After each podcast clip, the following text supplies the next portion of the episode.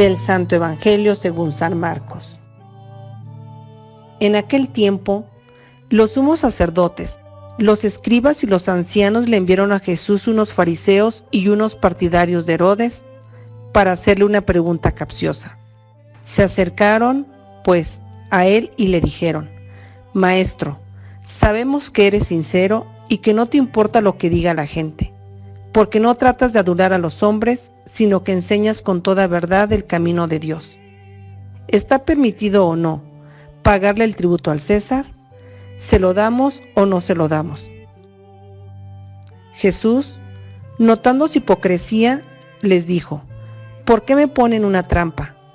Tráiganme una moneda para que yo la vea. Se la trajeron y él les preguntó, ¿de quién es la imagen y el nombre que lleva escrito?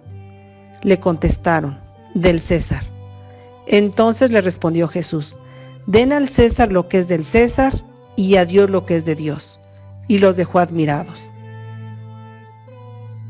Palabra del Señor.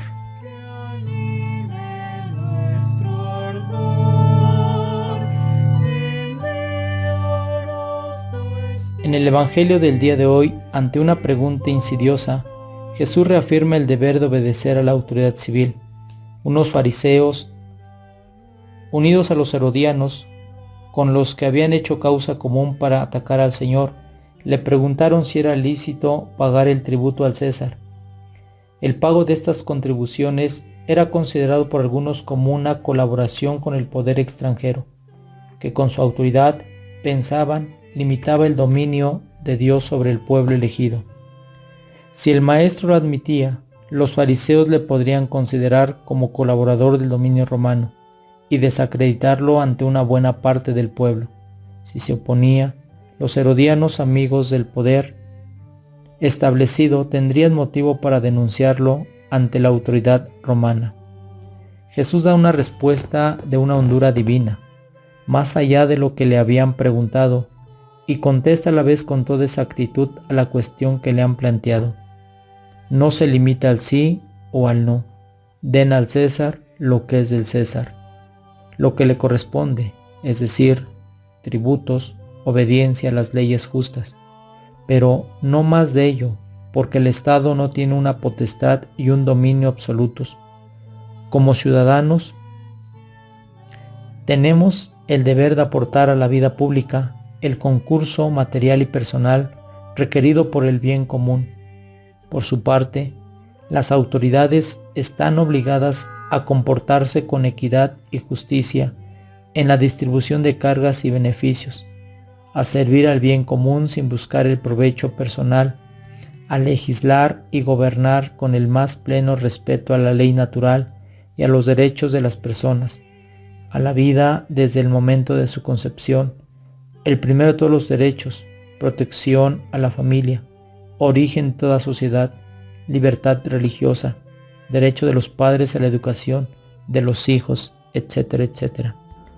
Deber de todos es rogar también al Señor por los que están constituidos en autoridad, pues es mucha la responsabilidad que tienen sobre sí.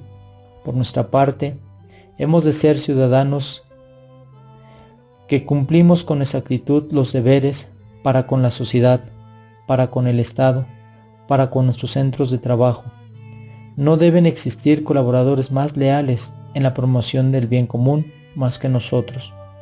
Y esta fidelidad nace a la vez de nuestra conciencia, pues esas prestaciones deben ser también para nosotros camino de santidad, el pago de los impuestos justos, el ejercicio responsable del voto, la colaboración en las iniciativas que lleven a una mejora de nuestra sociedad, la intervención en la política si a eso nos sentimos llamados. Examinémonos hoy delante del Señor, si verdaderamente podemos ser ejemplo para muchos por nuestra colaboración, por el sentido positivo con que nos disponemos siempre a promover el bien de todos.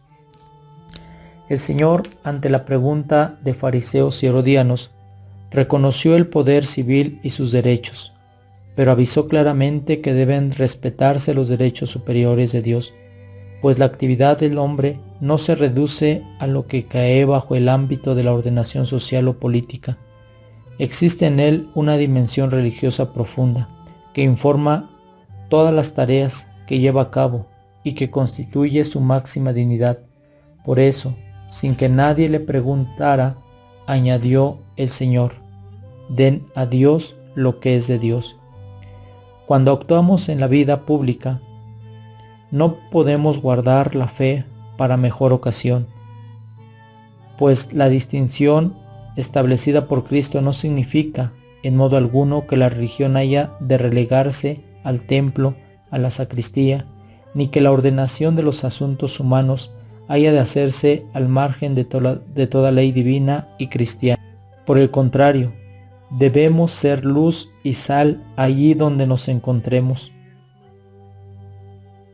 Debemos convertir el mundo en un lugar más humano y habitable, donde los hombres y mujeres encuentren con más facilidad el camino que les lleve a Dios.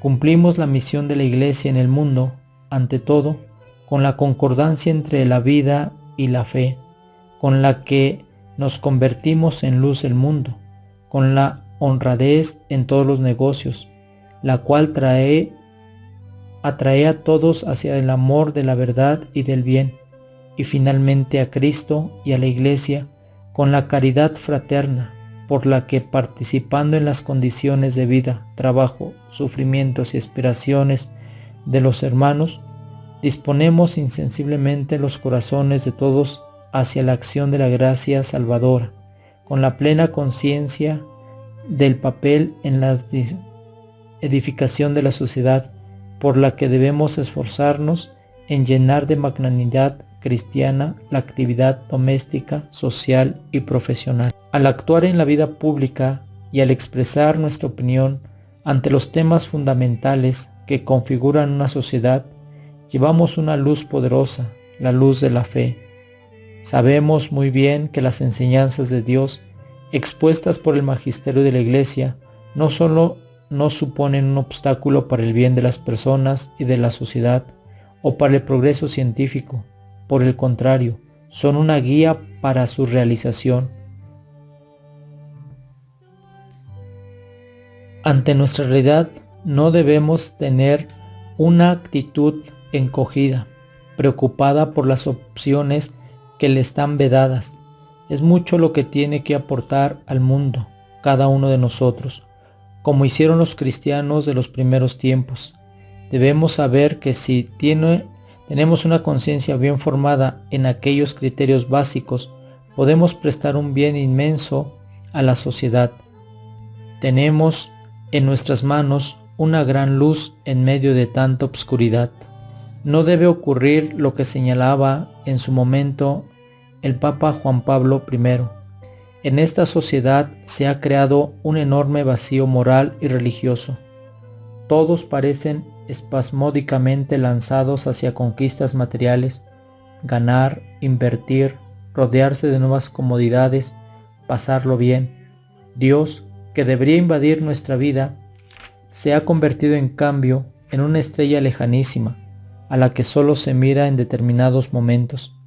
Creemos ser religiosos porque vamos a la iglesia, tratando después llevar fuera de la iglesia una vida semejante a la de tantos otros, entretejida de pequeñas o grandes trampas, de injusticias, de ataques a la caridad, con una falta absoluta de coherencia.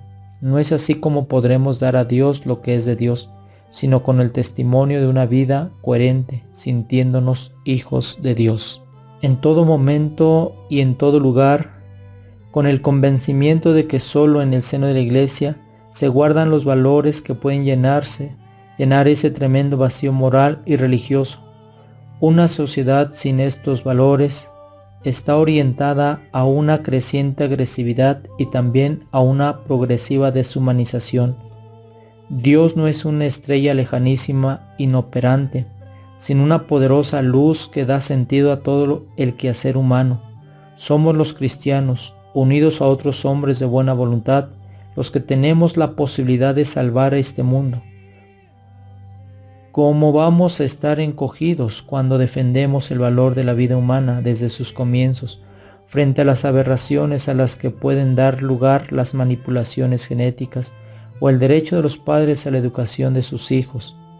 A Dios, lo que es de Dios, del Señor es la vida de los hombres desde su concepción y la familia, a la que santificó en Nazaret basada en un matrimonio indisoluble, como él mismo lo declaró ante el escándalo de los que le escuchaban, y la conciencia de los hombres que debe ser formada para que sea luz que ilumine sus caminos, y la fuente de la vida con la que los hombres no pueden cegar.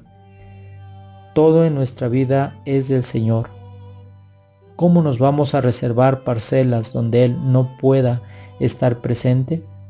Pidamos la intercesión de la Santísima Virgen María, que nos dé la alegría santa de sentirnos en toda ocasión hijos de Dios y poder actuar como tales con responsabilidad personal en el mundo de hoy.